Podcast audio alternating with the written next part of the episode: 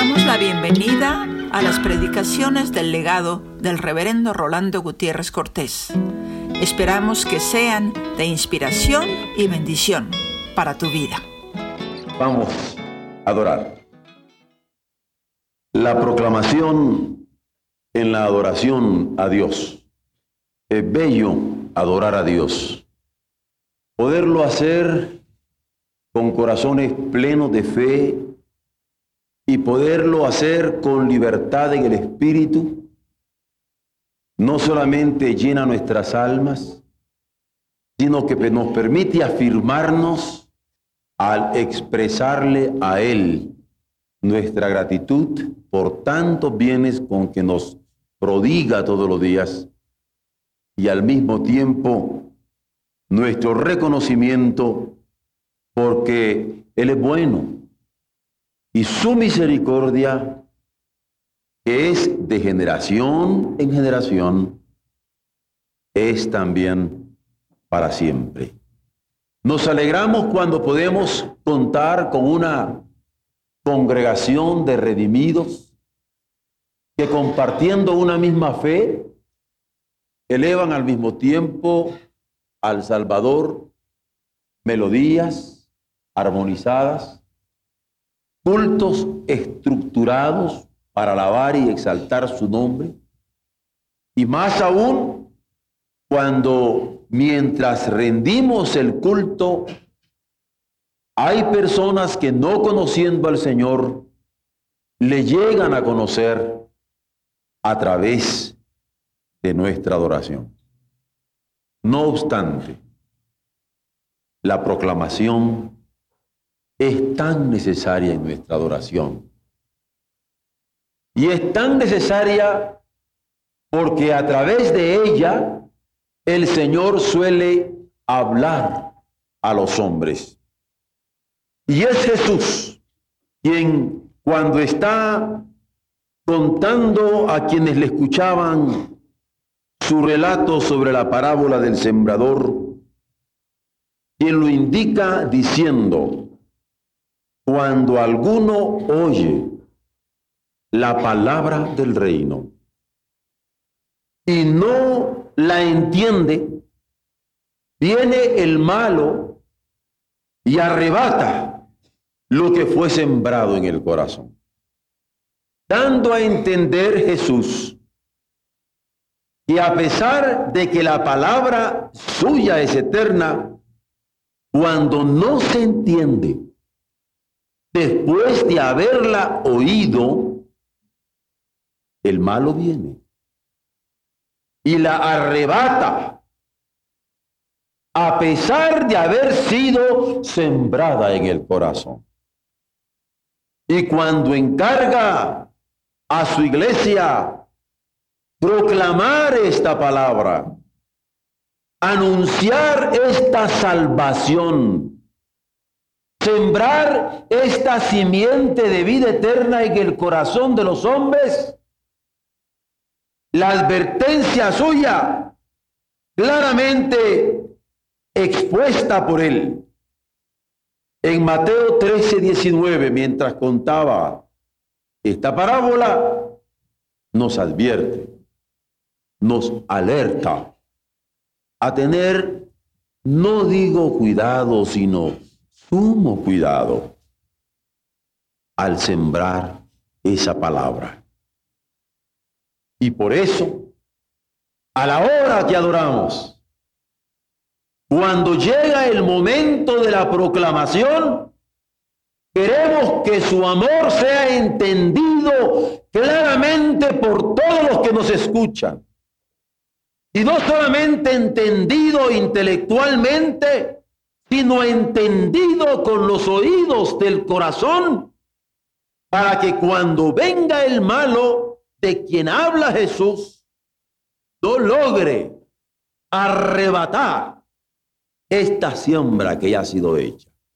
Grande responsabilidad para nosotros, que nos hace sentir lo sagrado y lo delicado también de este ministerio de la proclamación en el marco de un culto de adoración. ¿Cómo hemos de cuidar el entendimiento del mensaje de Dios? La comunicación del mensaje de Dios. La siembra del mensaje de Dios. El cultivo del mensaje de Dios al llegar a un corazón. Porque es advertencia, clara advertencia que nos Jesucristo. Nadie tenga en poco la proclamación del Evangelio en los más sublimes momentos de la adoración. ¿Por qué? Cuando alguno oye la palabra del reino y no la entiende, viene el malo y arrebata lo que fue sembrado en el corazón. De tener cuidado.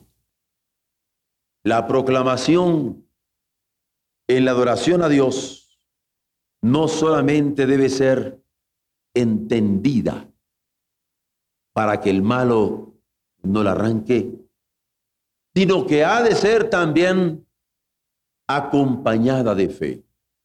En la carta a los Hebreos, en el capítulo 4 y en el verso 2, se nos habla de personas a quienes no aprovechó el oír la palabra.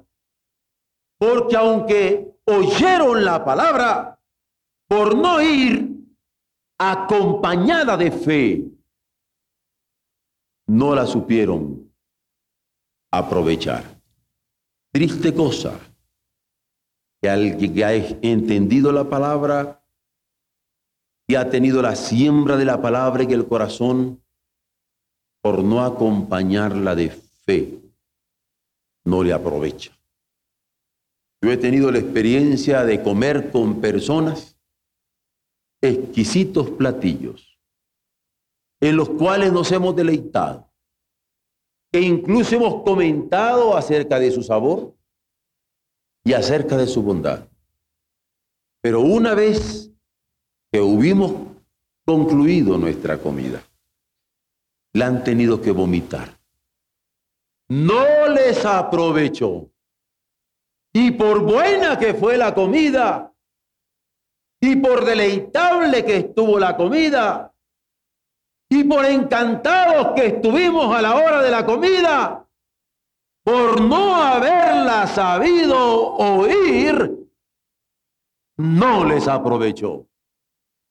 Por eso, cuando hablamos de la proclamación, en la adoración a Dios, el cuidado que tenemos nosotros de que los hombres entiendan en su mente y entiendan en su corazón y se aprovechen de la palabra de amor, de perdón, de reconciliación y de restauración de Dios en su favor. Oramos, gemimos, anhelamos y le deseamos con lo más íntimo de nuestras almas buen provecho, buena digestión. Pero en último lugar, la proclamación en la adoración a Dios no solamente ha de ser entendida teniendo en cuenta que el malo es capaz de arrebatarla de un corazón.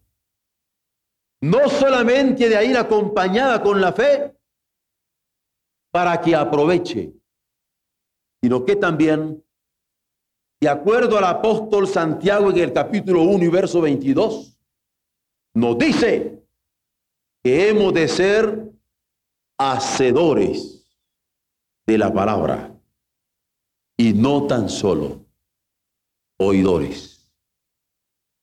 Porque oírla y entenderla y aprovecharnos de ella quedaría corto en sus posibilidades si no somos capaces de hacer lo que Dios nos indica.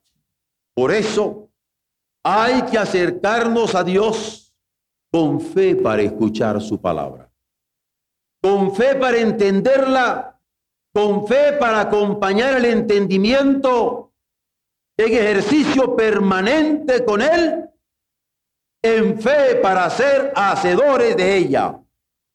De manera que la proclamación del mensaje divino en el marco de la adoración a Dios sea una proclamación de provecho para vida eterna.